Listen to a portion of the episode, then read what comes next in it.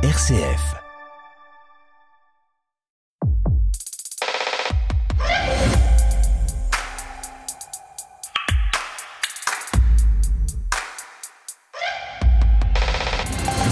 Bonjour, bonjour et bienvenue dans Effervescence, le magazine de l'étonnement culturel.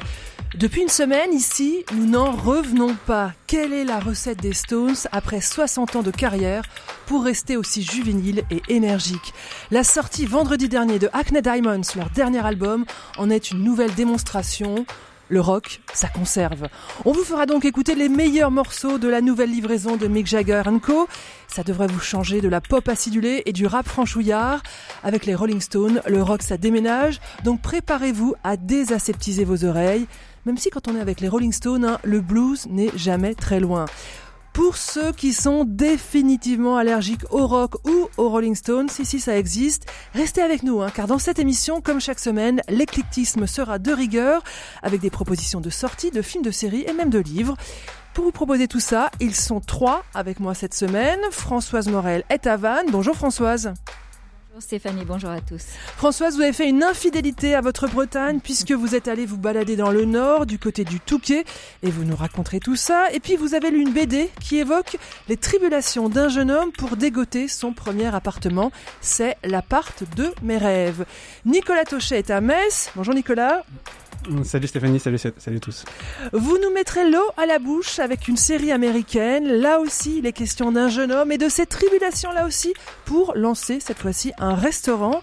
Ça s'appelle The Beer. Et puis la Cité de la musique de Metz accueille les travaux photographiques d'une artiste qui nous offre d'étranges autoportraits.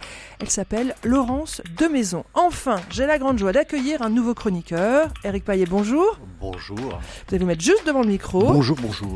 Vous êtes le rédacteur en chef du Jour de Seigneur et on vous retrouvera également vendredi prochain aux côtés d'Étienne Pépin pour un nouveau rendez-vous politique sur nos deux médias. Son titre pas si simple. Et pour votre première visite chez nous, vous avez apporté un film, c'est Second Tour, le dernier du Pontel en salle depuis mercredi, et puis un roman américain, Les Jaloux, de James Lee Burke. Sinon, Guillaume Goubert n'est pas des nôtres, mais il nous fera un petit coucou. Il a écouté pour nous l'hommage à William Scheller, ça devrait nous calmer un peu, après les décibels survoltés des Rolling Stones. Voilà, tout le monde est à sa place, à Metz, Vannes ou Paris. Effervescence peut donc commencer. Effervescence le magazine de l'étonnement culturel. Cela ne vous aura pas échappé, les libraires sont à la fête depuis jeudi et la sortie du nouvel Astérix, véritable locomotive de l'édition française. Tenez-vous bien, ce ne sont pas moins de 5 millions d'exemplaires qui ont été tirés dans le monde pour l'Iris Blanc, le 40e opus de notre irréductible gaulois, avec Didier Conrad au dessin et Fab Caro au texte. Et désormais, hein, il faut parler de franchise. Astérix, c'est une marque qui marche et donc qui s'exporte et même très bien. Mais ce n'est pas le seul héros de la BD franco-belge à avoir survécu à ses créateurs. Dans les prochains jours, les prochaines semaines, vous entendrez parler du retour de Gaston Lagaffe, Lucky Luke, Black et Mortimer et même Corto Maltese. Tous font l'objet de suites post-mortem. Faut-il s'en réjouir? Faut-il s'en désoler? Tintin et la famille d'Hergé apparaissent bien seuls à refuser coûte que coûte de nouvelles aventures pour le petit reporter du petit 20e. Les reprises de ces héros de notre enfance sont de qualités inégales, avec toujours le soupçon d'être des machines à cash pour les éditeurs. On peut ainsi se désoler, quand on ouvre le dernier Lagaffe, d'avoir le sentiment de se retrouver exactement dans le même bureau que lors des derniers albums de Franquin, comme si rien n'avait changé dans le monde et en particulier dans le monde du travail depuis les années 80. On aura beau dire hein, que Lagaffe était un lanceur d'alerte, qu'il avait vu venir les burn-out comme l'effondrement de la biodiversité on se dit que quitte à le reprendre, il aurait peut-être mérité mieux qu'une ressucée de certains gags. Pourtant, quand les éditeurs font le pari de la créativité, des auteurs peuvent s'emparer des héros de la BD franco-belge pour nous offrir de véritables bijoux. J'en veux pour preuve La Bête, dont la deuxième partie vient de sortir chez Dupuis sur les aventures du marsupilami. Il y a une véritable jubilation à découvrir ces planches magnifiques signées Zidrou pour le dessin et Franck P au scénario. Leur style très réaliste est beaucoup plus sombre que l'univers de Franquin et semble nous dire oui, le marsupilami existe et d'ailleurs sa vie est loin d'être un gag. Et nous, bah nous on est comme des gosses. Hein. Cette BD c'est un peu un rêve de notre enfance, une vraie rencontre avec le héros qui soudain semble véritablement prendre vie sous nos yeux. Voilà, allez lire La Bête pour les autres héros, vous ferez comme vous voulez, mais la relecture des classiques peut aussi être une option.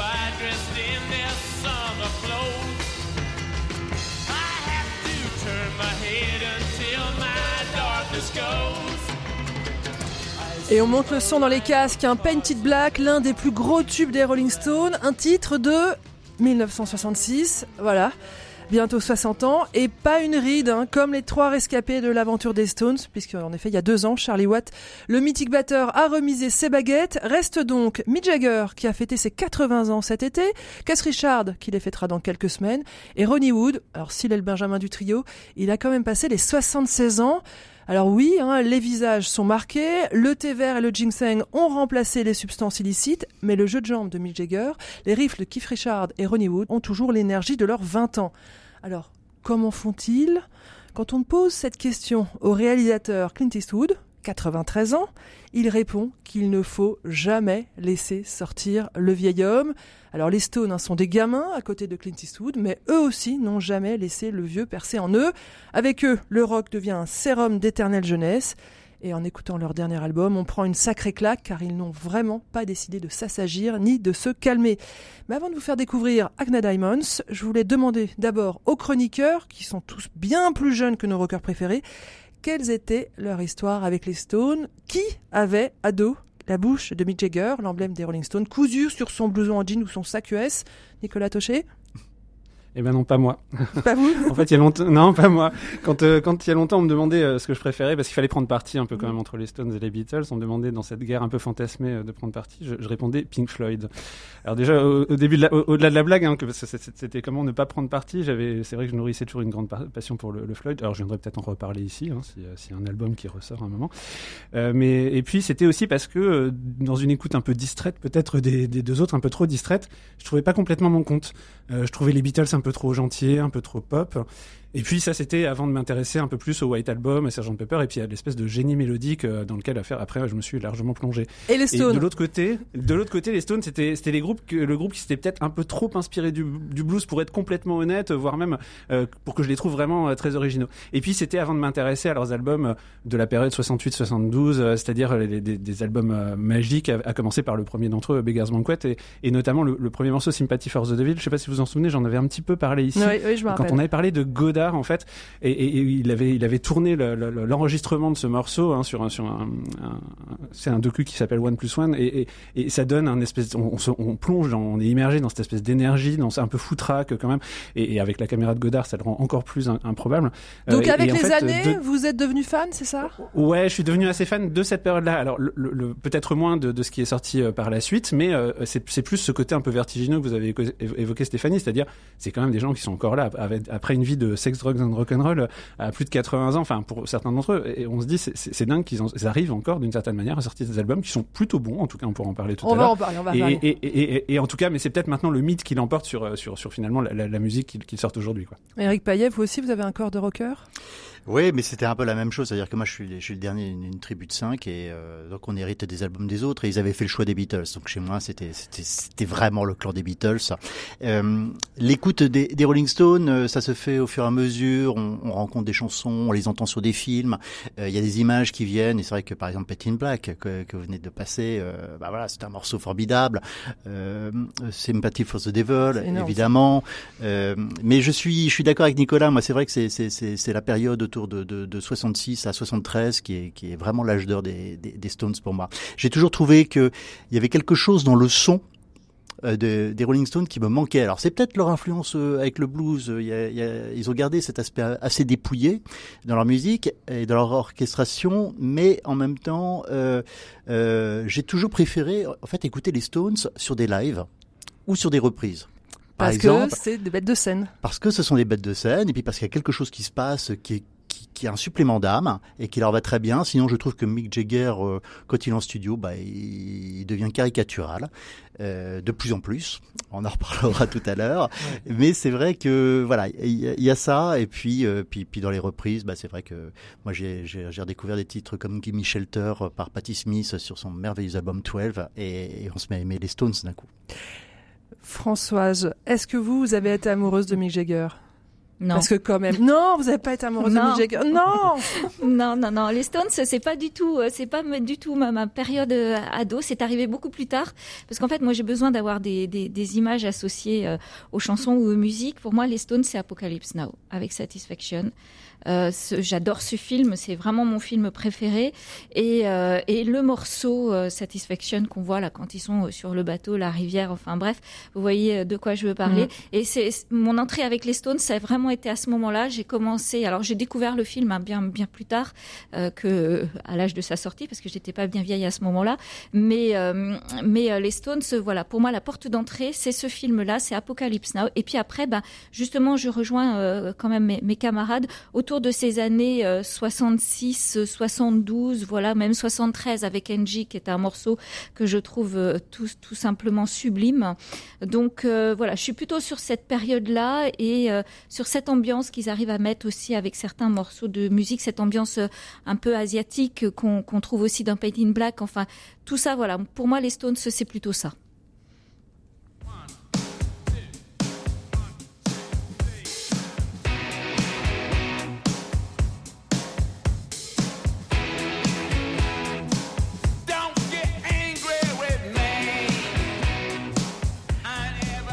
Hungry, premier single sorti il y a quelques semaines et qui ouvre cette Acne Diamonds. Première écoute de l'album, première réaction très rapidement. Allez, euh, Eric Payet. Euh, écoutez, d'abord, il a fallu que je me remette de la vision de la pochette, ah qui est, absolument ah, ignoble. Et je ne sais pas si vous avez regardé aussi sur des. Moi, je l'ai regardé sur un site de, de, de lecture en, en, streaming, et la pochette elle s'anime. Ça, ça, ça, ne change rien, c'est absolument innommable. Voilà. Donc, n'y allez pas pour la pochette. Euh, Angry qu'on vient d'écouter, euh, ça a mal démarré pour moi. Je me suis dit, mais ils ont fait euh, ChatGPT, fais-moi une chanson des Beatles, ah des, des Rolling Stones. Euh, voilà. Alors derrière, quand même, il y a l'implication vocale de, Mick Jagger, elle est là. Euh, il y a les riffs tranchants de Keith Richard. Je l'ai pas dit tout à l'heure, mais en fait, si j'ai une préférence dans les Stones, c'est Keith Richard. Euh, voilà, pour, pour ce qu'il a inventé à la guitare. Et euh, l'album, on l'écoute, et puis au bout de quelques morceaux, voilà, il y a des petites perles quand même qui, qui apparaissent. C'est pas un album qui est qui est désagréable à écouter. Je suis pas sûr que ça soit un grand album des, Stones. On viendra en, détail, mais euh, le, problème, c'est cette commande qu'ils ont eue au départ, euh, qui est de se dire euh, comment est-ce qu'on peut faire un album qui, quelque part, soit un peu le, la marque, la signature des Stones, avec le son d'aujourd'hui. Et là où tout à l'heure je parlais de dépouillement dans leurs influences de départ, c'est-à-dire le, le, blues, tout d'un coup dans ces titres, on a une suravalanche de pistes les unes sur les autres, ça vomit les unes sur les autres, on n'entend plus rien. Euh, mm. Et je trouve que là, on perd justement l'âme de, de, de, ce qui fait leur, leur, euh, vraiment leur spécificité. Françoise Morel, vous, première écoute? Alors première écoute euh, en voiture, je me suis ennuyée, donc je me suis dit quand même je le réécouter, je le réécouter une deuxième fois. Euh, voilà, bon, il y a quelques morceaux moi qui ressortent de mon écoute. En effet, on retrouve quand même, la, à mon sens, la patte des Rolling Stones.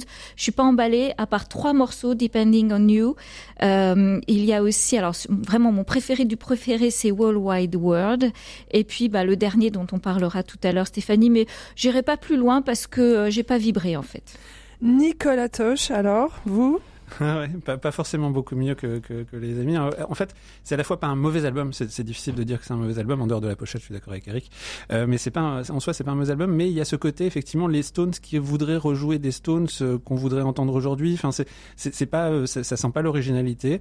Euh, le morceau qui m'a peut-être euh, c'est pas celui dont je, je, parlais tout à l'heure, mais qui est le, plus le plus surpris, c'est peut-être le Tell Me Straight de écrit et je, pense chanté par Keith Richards, qui, qui est le qui est le, le, le dixième morceau de l'album et qui, qui est le plus surprenant parce que le plus euh, léger, fébrile, je sais pas, presque un peu, un peu fragile. Hein, et, il, est, surprenant par rapport au reste de l'album qui paraît euh, très estonien et sans surprise.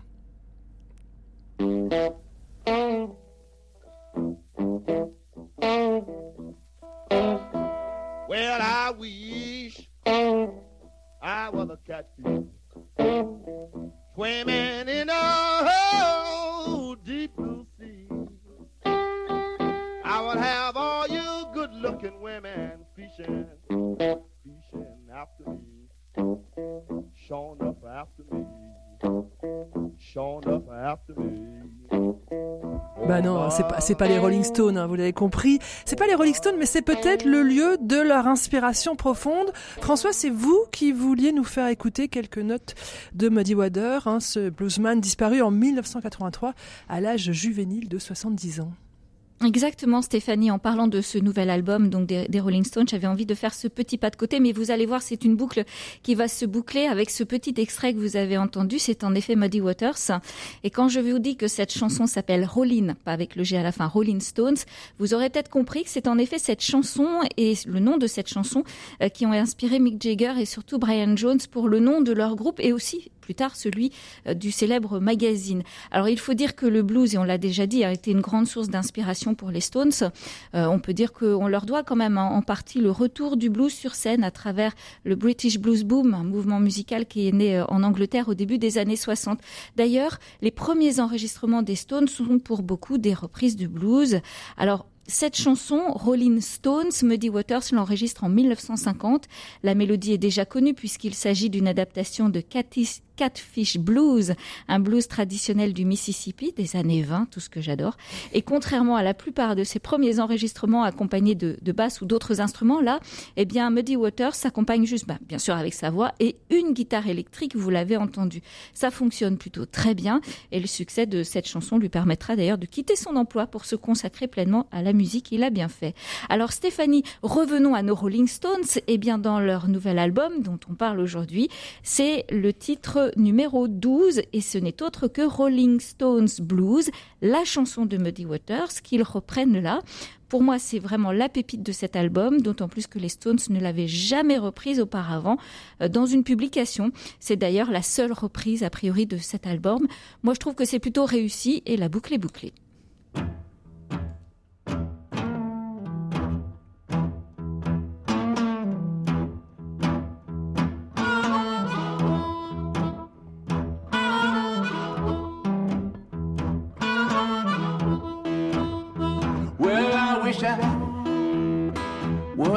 Catfish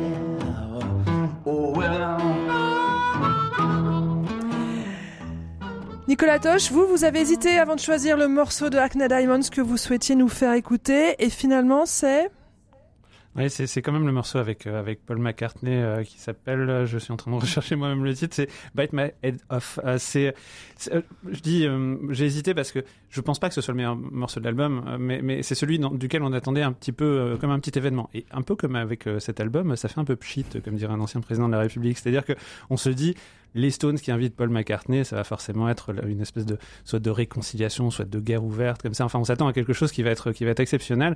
Et en fait, ça, ça, ça, ça ne donne pas forcément euh, quelque chose d'incroyable. Pourtant, c'est pas un mauvais morceau non plus, un peu comme l'album, c'est-à-dire que on s'attend à avoir du Paul McCartney qu'on n'entend euh, pas beaucoup finalement dans, le morceau. Et, en fait, en l'occurrence, le morceau est plutôt bon. Euh, c'est simplement Paul McCartney qui est relégué complètement au second plan. Il pourrait être là ou pas là, ça changerait pas grand-chose. Il a la basse, hein, il chante pas. Hein.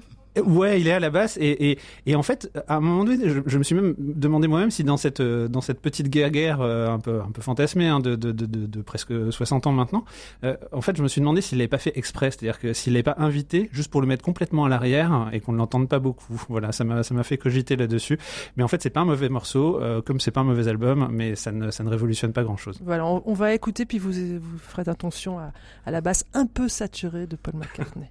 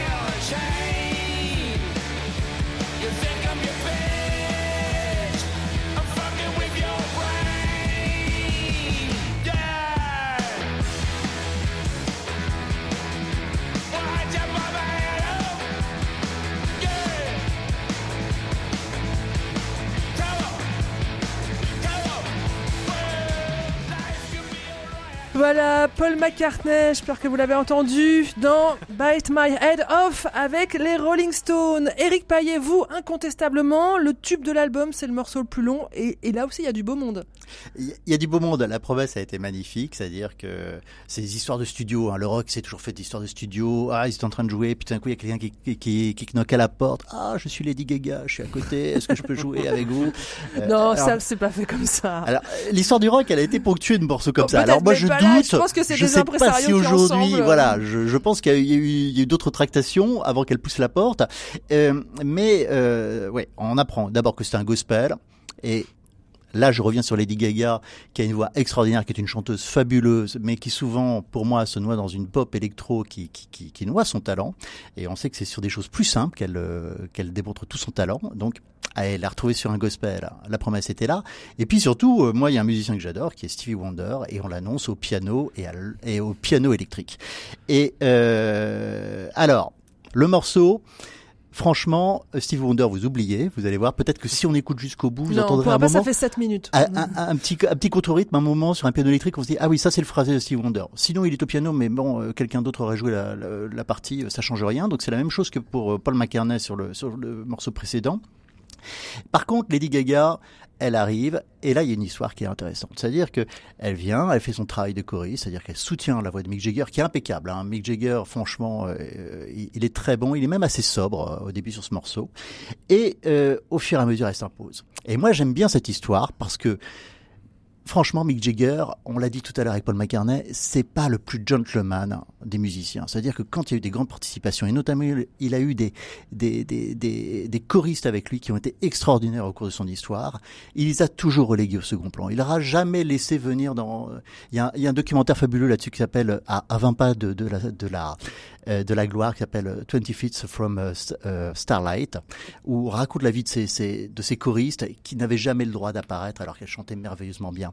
Et, quand on reprend par exemple Sympathy for the Devil, dont on, qu'on citait au début de cette émission, qu'est-ce que serait le morceau sans le ou ou qui vient derrière? Voilà. Euh, Mick Jagger, il refuse. La fille, elles sont là pour être sexy et pour soutenir sa voix. Puis là, avec Lady Gaga, elle vient, elle s'impose, elle prend le relais. Et franchement, ça marche.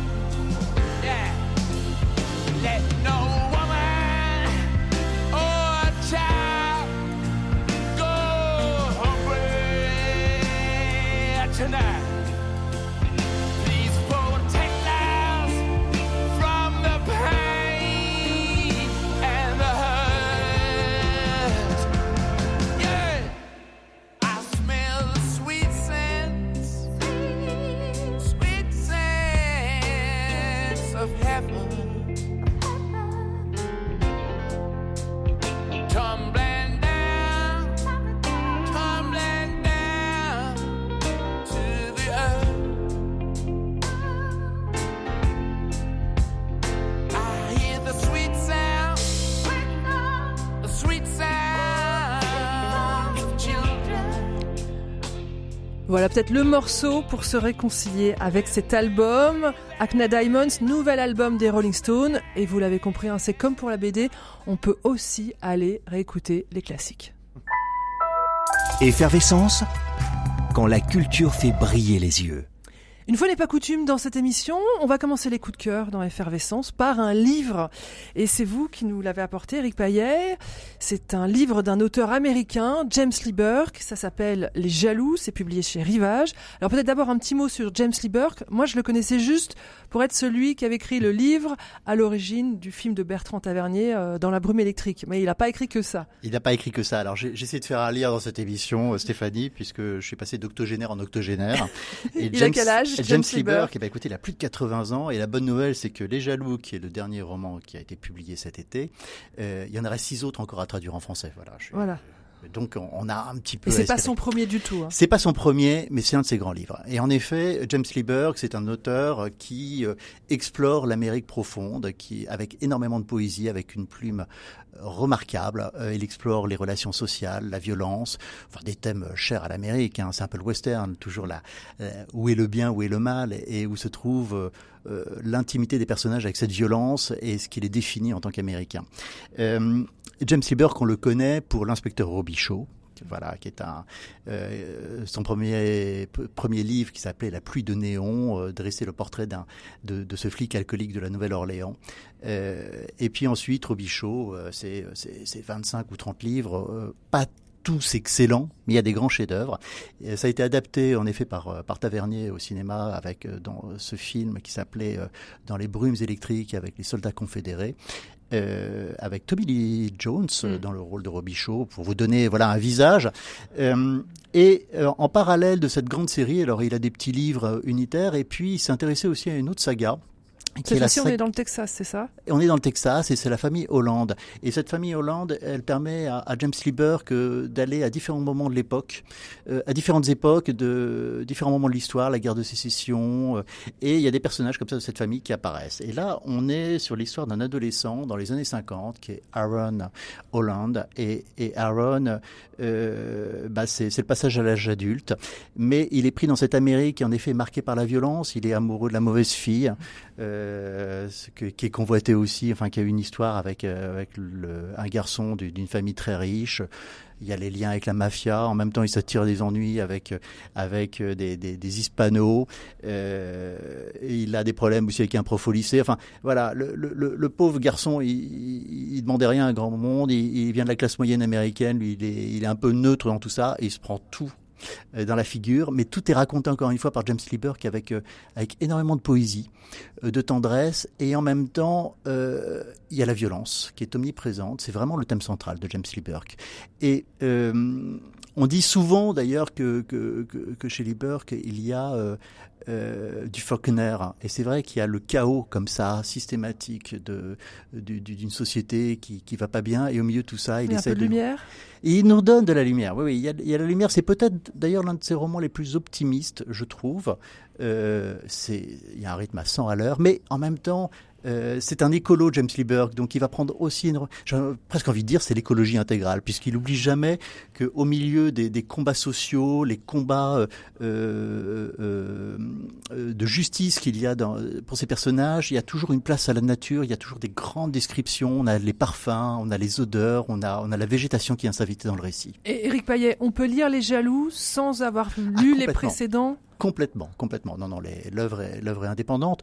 Là où avec euh, l'inspecteur Robichaud, c'est pas mal d'avoir euh, d'avoir les, les, les fondamentaux euh, du début. avec la famille Hollande. c'est Avec la famille. Hollande, on peut, on peut y aller comme on veut. Ça s'appelle Les Jaloux de James Lieberg et c'est publié chez Rivage. Exactement. Exactement. On reste aux États-Unis, mais on prend la direction de Chicago pour The Beer. C'est une série que j'ai très envie de voir. Mais avant de nous en parler, Nicolas, je crois que vous vouliez faire une mise au point sur les plateformes. Ouais, c'est, vous allez dire que je parle toujours des diffuseurs avant de parler des séries. Hein, c'est, c'est, ma petite habitude. Et je pense que ça, ça a sa petite importance dans la façon dont on reçoit une œuvre, euh, un peu comme un label pour la musique finalement. Euh, J'ai parlé plusieurs fois ici de, de séries sur Apple TV, dont je trouvais qu'elles étaient un petit peu, euh, peut-être, dont l'audience n'était peut-être pas assez euh, ce qu'elle, qu'elle aurait dû être, dont Sévrance, dont je vous avais parlé l'année dernière. Pe- peut-être parce que justement, elle a moins d'audience en France qu'un, qu'un Netflix ou un- qu'un, qu'un Amazon Prime par exemple. Et là, en l'occurrence, euh, je, je crois que je suis passé l'année dernière euh, à côté de la première saison de The Bear euh, parce qu'elle était diffusée sur Disney+, et qui pour moi, euh, Disney+, c'était euh, ceux qui proposaient le catalogue Disney, et puis les succursales un peu euh, Marvel et Star Wars, etc. Et puis le bouche-oreille faisant, j'ai quand même regardé cette première saison, et, et autant vous dire qu'au milieu de Obi-Wan et de la Reine des Neiges, ben, c'est quand même un, un petit ovni, quoi. Alors, Alors, ça parle de quoi? Ouais, l'histoire est assez simple, donc effectivement, ça se passe à Chicago. Alors, je, je vais pas aller trop loin dans l'histoire pour pas euh, tout divulgacher à nos, auditeurs qui voudraient aller, aller regarder ça. Ils auraient bien raison de s'embarquer dans, cette histoire.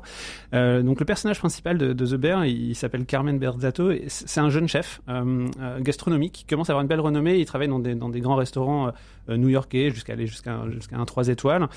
Mais suite au suicide de son frère, il reprend le, petit restaurant familial qui est dans un, dans un quartier à Chicago et, il reprend aussi du coup la, petite équipe qui y Et du coup, pour lui, c'est forcément un espèce de, grand changement de, vie et de, de monde d'une certaine manière. C'est un restaurant de quartier spécialisé dans les, dans les sandwichs de bœuf euh, et qui fonctionne convenablement, mais euh, qui a une pile de, de problèmes et notamment de, problèmes financiers euh, qui, qui s'accumulent, des, des dettes qui se sont accumulées au, fil du temps et visiblement des histoires un peu autour du, frère qui, s'est suicidé. Donc voilà à peu près pour, le pitch, sans aller trop loin dans cette série. Ça fonctionne? Ah ouais, ça, fonctionne très bien. Euh, la, première euh, sa- saison, je l'ai dévorée. J'en suis, j'en suis dans la deuxième. Euh, Les deux sont déjà disponibles hein, sur sur Disney+, mais je, garde les épisodes précieusement pour me les regarder un de temps en temps comme ça.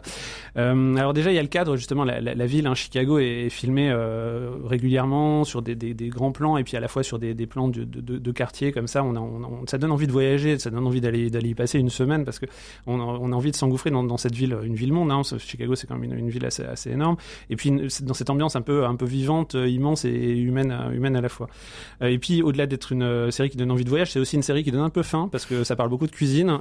Ça parle autant de cuisine sur des, grands plats qu'on voit dans, les souvenirs du chef, sur des grands plats un peu un peu gastronomiques, un peu de, grands de grands restaurants comme ça, de, nouvelles cuisines un peu un peu légères comme ça. Et puis à la fois, on voit la cuisine du bœuf, du petit restaurant auquel on a envie d'aller d'aller d'aller déjeuner rapidement, d'aller casser la croûte. Là, c'est vraiment le terme qui convient.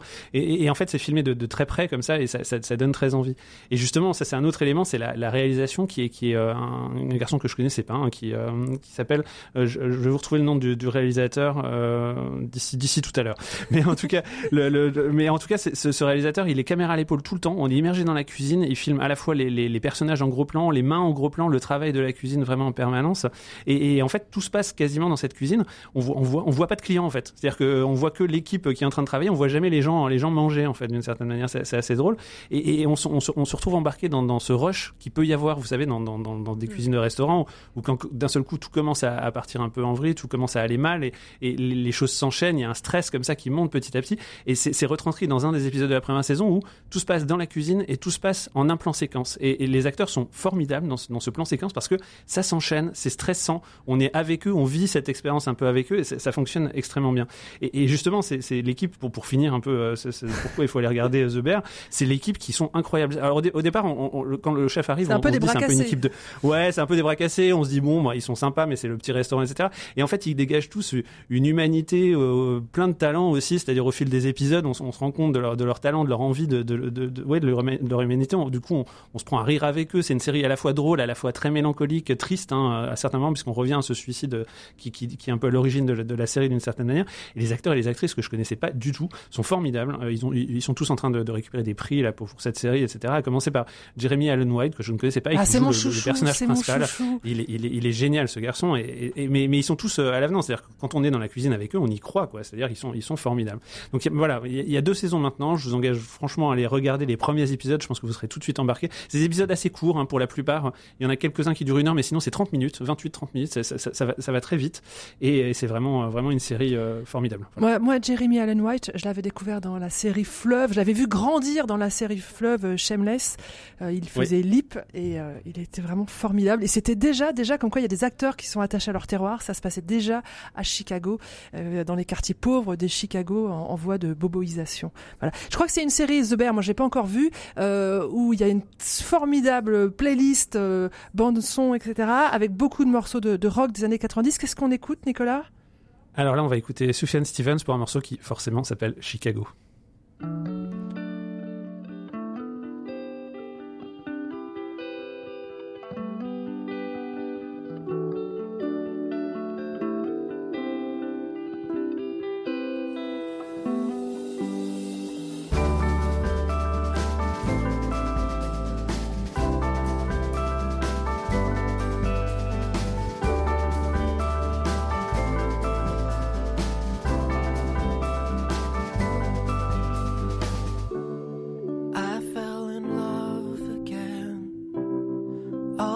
Things go, all things go.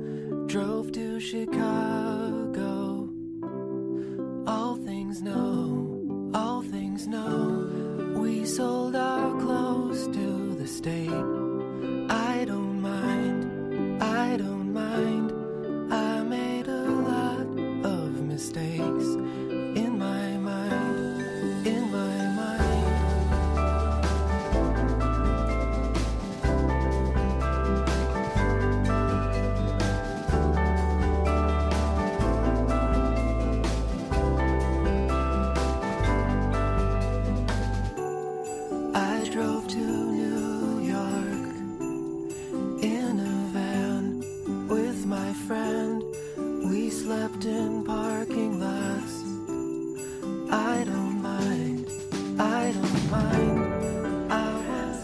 Sofiane Stevens qu'on peut entendre dans la série The Bear sur Disney+. Effervescence, Stéphanie Gallet. Et je suis toujours avec Nicolas Taucher, Françoise Morel et Éric Paillet. Françoise, je crois que c'est la première fois que vous nous présentez une bande dessinée. Exactement, parce que c'est pas ma tasse de thé déjà. Mais là, j'ai fait une petite découverte parfait. vraiment, exactement, vraiment très sympa. Une bande dessinée qui s'intitule L'appart de mes rêves. C'est édité chez Bang Édition, une petite maison franco-espagnole, euh, dans la collection Bananas. Alors, je vous l'ai dit, c'est pas ma tasse de thé, la bande dessinée. Donc, celle-ci, elle me va bien parce qu'elle est pas bien grande, elle est pas bien longue, et puis elle est vraiment très, très sympa. Ça parle de choses simples, du, du quotidien, avec justesse et, et- et humour. Donc, ça s'appelle L'appart de mes rêves. Alors, tout d'abord, un petit mot sur son auteur, c'est Rasmo, un jeune dessinateur de 28 ans, diplômé en illustration euh, bande dessinée de l'école Condé à Paris. Et il a commencé par parler de lui déjà alors qu'il était en fin d'études avec un projet intitulé Le collectionneur. C'était une autofiction euh, humoristique. Alors, euh, depuis ses premiers essais, Rasmo, Antoine de son prénom, dessine beaucoup en se mettant en scène, une façon peut-être pour lui de prendre du recul sur sa jeune vie et notamment celle qu'il commence. Donc, il qualifie d'extrêmement banale, mais du coup qui vaut peut-être la peine d'être racontée. C'est ce qu'il dit et je pense qu'il a raison.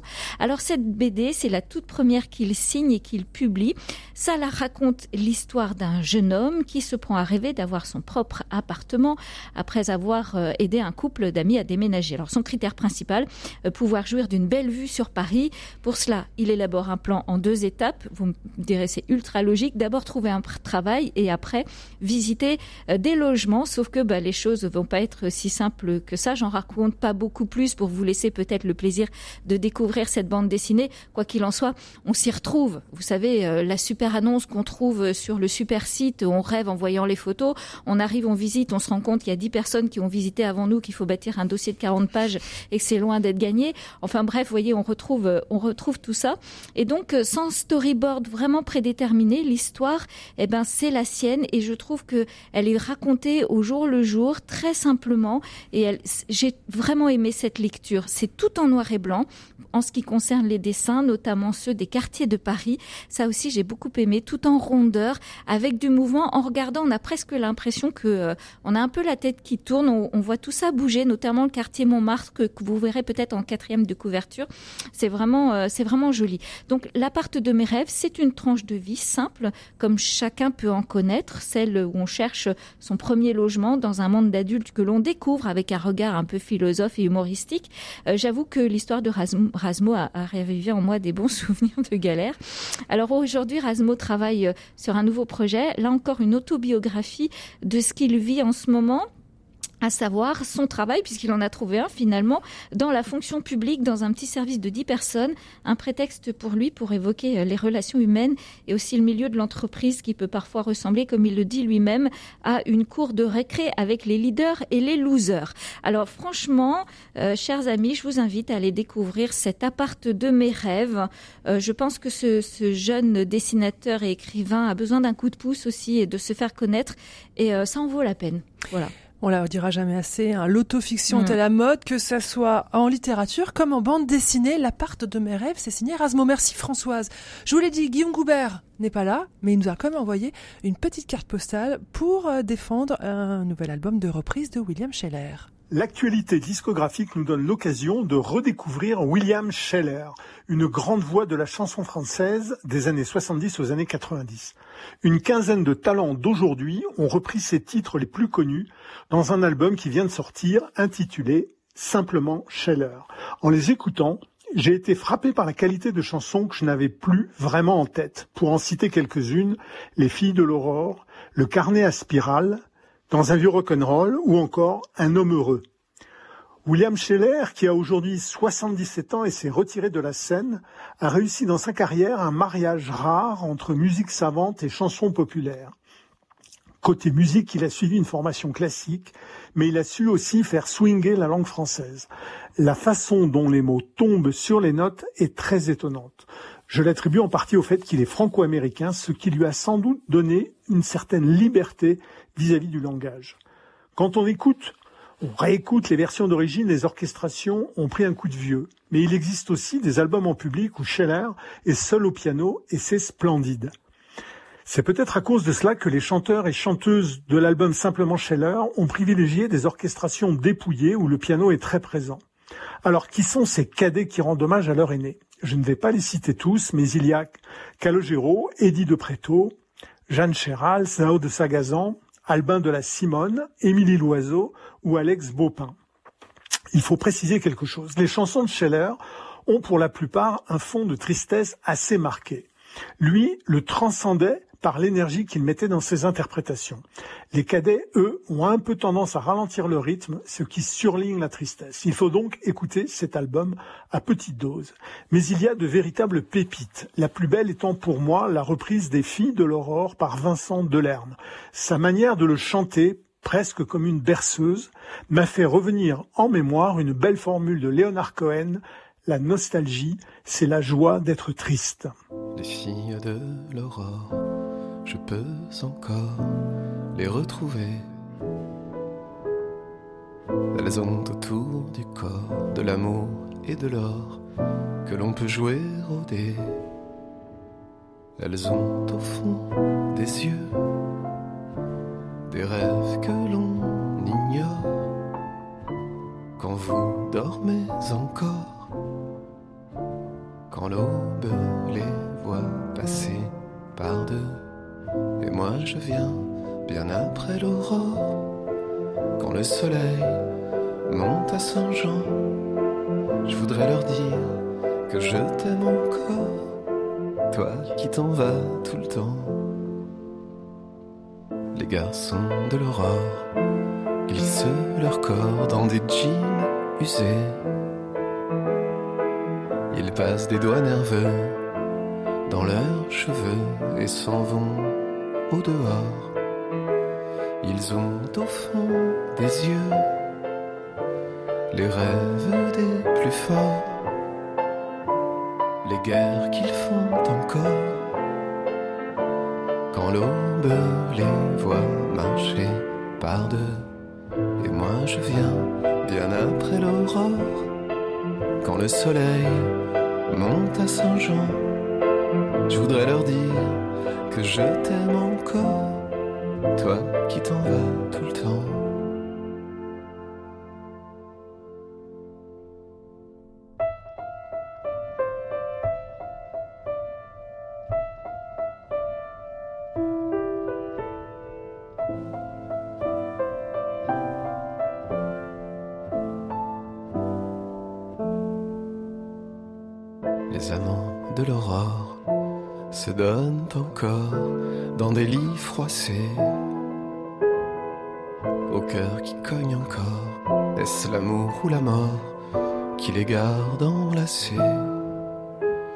Ils ont au fond des yeux des rêves que je rêvais fort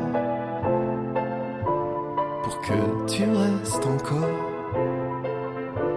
quand l'aube nous gardait tous les deux. Et moi je viens bien après l'aurore, quand le soleil monte à Saint-Jean. Je voudrais leur dire que je t'aime encore, toi qui t'en vas tout le temps.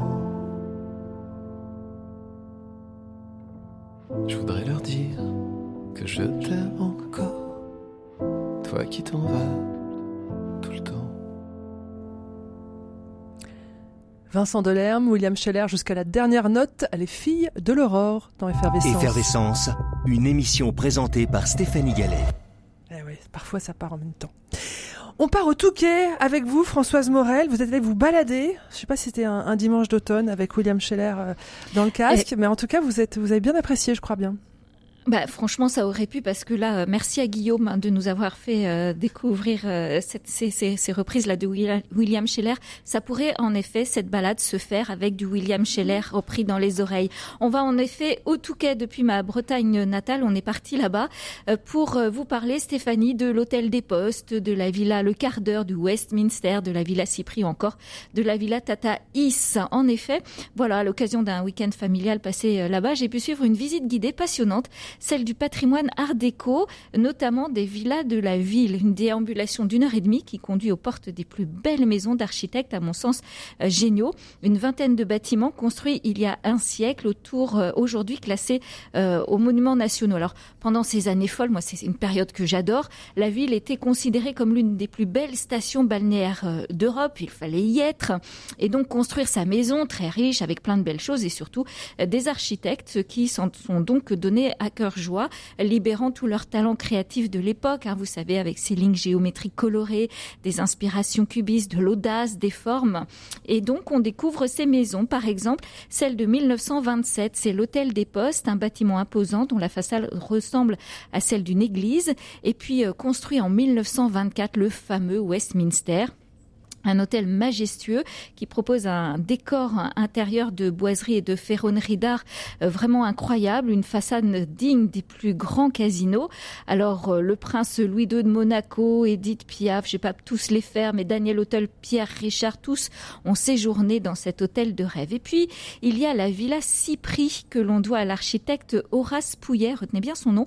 Elle a été construite en 1927, une maison toute blanche formée de volumes imbriqués et équipée, c'est extrêmement surprenant, d'une tourelle qui émerge comme ça derrière. On dirait un vrai phare au milieu de la ville. Et puis une petite dernière, Stéphanie, je ne pouvais pas ne pas vous en parler, c'est la villa Tataïs. Alors Tataïs est située dans ce qu'on appelle le triangle d'or du quartier, le quartier résidentiel euh, du Touquet. Elle a été construite en 1926, elle aussi par Horace Pouillet. Et alors quand on est planté devant cette maison, c'est surprenant. On a l'impression de voir un visage avec des expressions très marquées, un visage qui nous sourit tout ça réalisé grâce euh, aux ouvertures, grâce aux formes, grâce euh, aux moulures qui ont été euh, rajoutées. Moi, je trouve que c'est vraiment un tour de magie réussi avec tous ces volumes. Et je trouve que l'architecte a, vraiment rempli le job. Alors, il a une particularité, cet architecte. Il signe sa marque dans chacune de ses maisons. Il faut bien les chercher par un totem dans chacune des maisons d'Horace Pouillet, on trouve un totem. Alors enfin un petit mot, Stéphanie, sur le nom de cette maison Tataïs. Eh bien tout simplement parce que la propriétaire de cette maison s'appelait Alice. Et que Tante Alice avait des petits-neveux qui n'arrivaient pas à dire Tante Alice. Et du coup, la maison est devenue Tataïs, maison célèbre hein, quand même euh, au Touquet. C'est pas qu'une histoire de euh, famille. Non, non, exactement. Voilà, ne faut pas vous conduire un jour dans cette belle ville, eh bien, je vous invite euh, à, chercher toutes ces belles maisons. Voilà, il y a d'autres maisons à voir au Touquet. Vous, vous m'en voudrez pas, Françoise, mais quand j'entends parler de ces belles maisons au Touquet, moi, je pense à un film, c'est La vie est un long fleuve tranquille, avec les oui. qui vont en vacances au Touquet, aux grandes dames, aux grandes dames de la mer Crozet. Voilà. Donc, direction le Touquet pour découvrir ces belles maisons. Euh, direction maintenant Metz et la cité musicale. Euh, Nicolas, la cité musicale qui héberge tous les, les grands concerts de, de la ville, c'est ça? Oui, la Cité Musicale Metz, pour les, nos amis qui ne seraient pas lorrains, je sais qu'il y en a qui nous écoutent. Euh, la Cité Musicale Metz rassemble les principales salles de concert de la ville, c'est la, la, BAM, les Trinitaires et l'Arsenal. Et là, c'est dans la belle galerie euh, d'exposition de l'Arsenal que, que, qu exposé, euh, les, que sont exposées les œuvres de, de, Laurence de Maison pour une exposition qui lui est entièrement consacrée.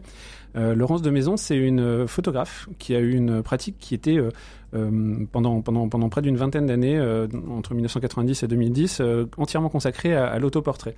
Alors on pourrait se dire que 20 ans d'autoportrait, peut-être en noir et blanc uniquement, ça va peut-être être un petit peu redondant. Eh ben, c'est pas du tout le cas.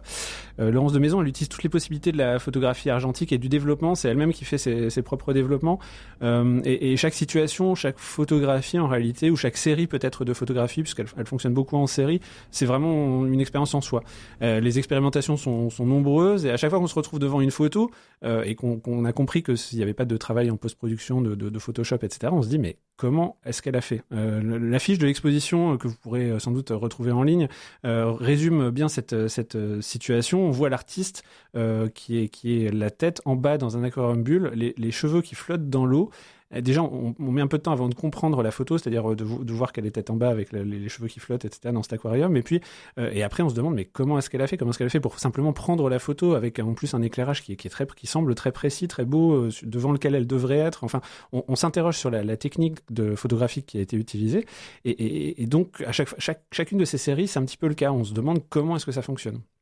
Et, il y a des effets de fumée, des effets de flou, des effets de lumière euh, qui, qui, ont euh, qu'on pourrait croire ajouter justement en post-production, mais, mais qui en fait ont ce, ce, grain et ce côté un peu aléatoire de la, de la photographie argentique.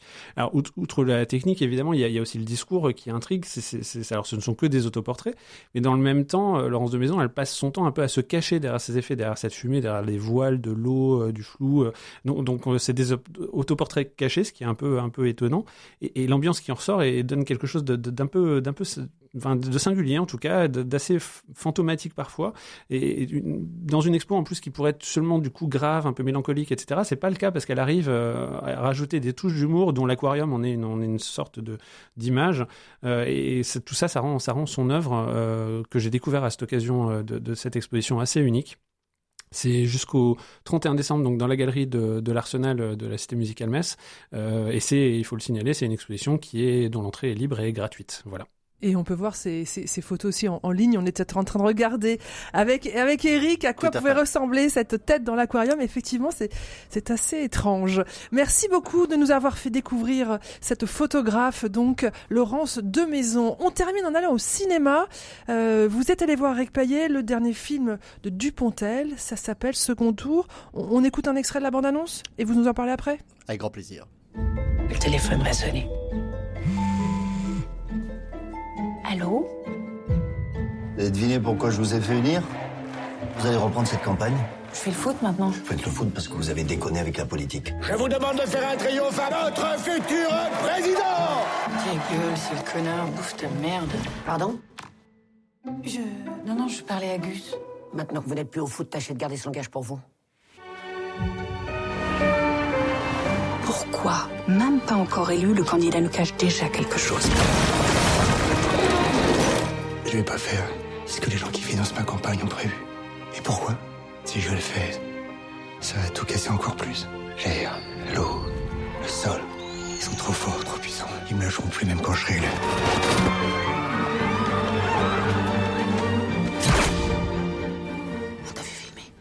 Alors, on a entendu Cécile de France. C'est le clou du spectacle, c'est ça?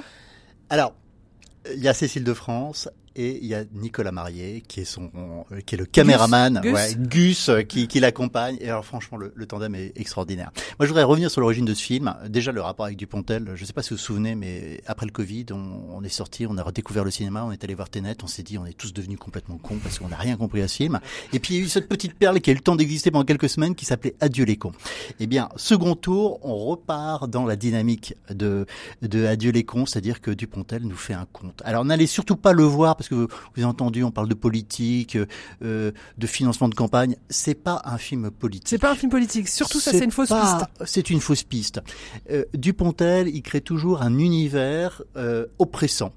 Euh, dans Adieu les cons, c'était la bureaucratie. Euh, là, c'est voilà, c'est l'histoire d'une campagne. Il y a, y a un candidat, on comprend pas bien. Il, il semble accé- pouvoir accéder au pouvoir, mais il est menacé de mort. Et euh, on a ce tandem de, de, de, de- qui est formé par euh, Cécile encore une de fois France. Cécile de France et Nicolas Marié, euh, qui sont des journalistes et qui enquêtent euh, pour comprendre que, pourquoi ce qui est ce type, d'où est-ce qu'il vient.